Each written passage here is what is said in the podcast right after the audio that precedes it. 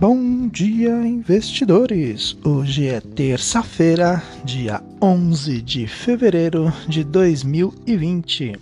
Nesta manhã, os assuntos que irão movimentar o mercado financeiro pelo mundo. Bolsas mundiais registram sessão de ganhos, mas investidores seguem atentos ao coronavírus. Ata do Copom no Brasil e mais destaques. O presidente da China, Xi Jinping, afirmou que os fundamentos da economia chinesa são fortes e que o impacto do surto do coronavírus será curto sobre a atividade econômica do país, o que ajudou a tranquilizar os investidores da Ásia e que aguardam por novos estímulos do Banco do Povo da China. Os futuros de Nova York tinham modestos avanços na manhã de hoje, após o forte pregão de ontem, enquanto as bolsas europeias abrem em alta.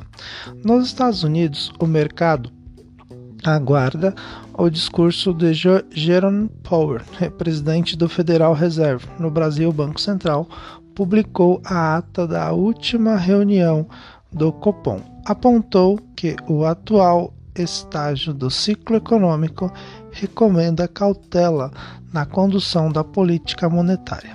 No Brasil, noticiário corporativo, o Banco do Brasil informou que o BV, ou o antigo Banco Votorantim, protocolou ontem pedido de da, na companhia aberta na CVM e poderá realizar a emissão de units.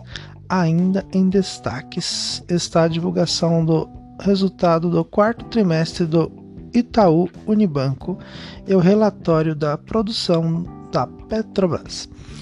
Nas bolsas mundiais, o presidente da China, Xi Jinping, apareceu na televisão estatal chinesa e garantiu que os fundamentos econômicos do país são sólidos a longo prazo e que o impacto do surto do coronavírus será curto.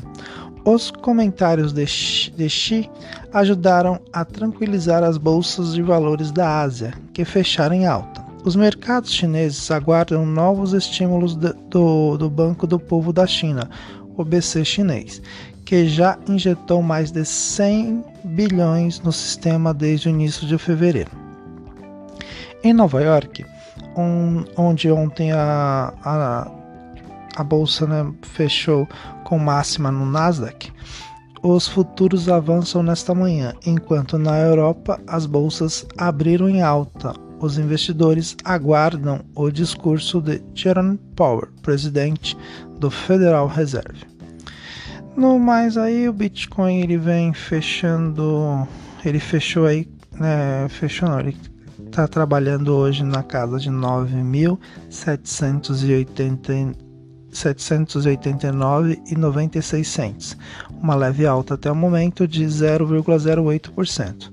A bolsa de Darling fechou em forte alta hoje, 11 de fevereiro, com contratos futuros do minério de ferro negociados em, em Darling fecharam com alta de 4,40%, cotados a 605.500 yuanes, equivalentes a 86 86 dólares e 82 centavos nas últimas 24 horas. Os indicadores aí no, né, os indicadores econômicos no Brasil, o Banco Central publicou às 8 horas a ata da última reunião do Comitê de Política Monetária Copom, na qual a taxa Selic foi reduzida para 4,25 ao ano. O documento destaca que o atual estágio do ciclo econômico recomenda cautela na condução da política monetária, considerando as, os efeitos des, é, os efeitos aí desaf, desafados do, do ciclo de afrouxamento iniciado em julho de 2019, cortes de juros já efetuados. O comitê vê como adequada a interrupção do processo de flexibilização monetária, redução da taxa básica. Contudo, o BC também avaliou que os seus próximos passos continuarão dependendo da evolução da atividade econômica do balanço de riscos e das projeções e expectativas da inflação com peso crescente para o calendário de 2021. Tendo em vista que há incerteza sobre a defasagem e a magnitude dos efeitos do estímulo já concedido. O Copom julga que é fundamental a, é, observar a evolução da atividade econômica e das projeções e expectativas da inflação ao longo dos próximos meses, com peso crescente para o ano do calendário de 2021, avaliou a ata. Dos índices é, da inflação também serão publicados na manhã de hoje o IPC da FIP e o IGPM da FGV. Nos Estados Unidos, o presidente do Federal Reserve, Jerome Powell, fala ao meio-dia ao Congresso americano. Estados e União. É, estudo publicado pelo jornal Estado de São Paulo mostra que apenas o, o, Distrito Federal e 12 estados deverão fechar 2020 com o PIB no nível pré-crescente, com despesas de, de pessoal elevadas e baixa arrecadação. Governadores cortam investimentos para fechar as contas. É, lista, na, na lista de desenvolvidos aí, os Estados Unidos é, retiraram o Brasil e mais 18 países, entre eles China, Índia, Argentina e Colômbia, da lista de países em desenvolvimento. Todos os retirados da lista podem teoricamente ser alvo de restrições comerciais, caso seja comprovado que os seus governos adotam práticas de subsídio a setores da economia. Segundo matéria do jornal Folha de São Paulo, o objetivo americano é atingir principalmente a China com quem os Estados Unidos trava disputa comercial já há vários anos. A decisão americana foi publicada ontem pela USTR. No noticiário corporativo, a, o Itaú Unibanco, né, ITUB4, tem lucro líquido de 28,4 bilhões em 2019, alta de 10%.